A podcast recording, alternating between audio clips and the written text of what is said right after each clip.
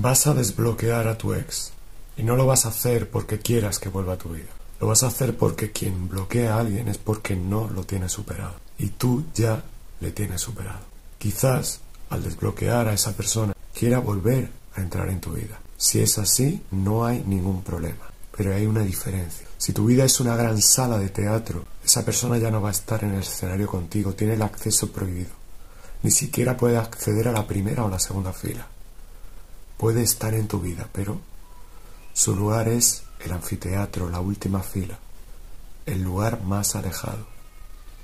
Puede ver lo que se ha perdido, puede ver en quién te has convertido, pero desde el lugar que le corresponde. El escenario es para ti y las primeras filas para quienes realmente merecen la pena en tu vida.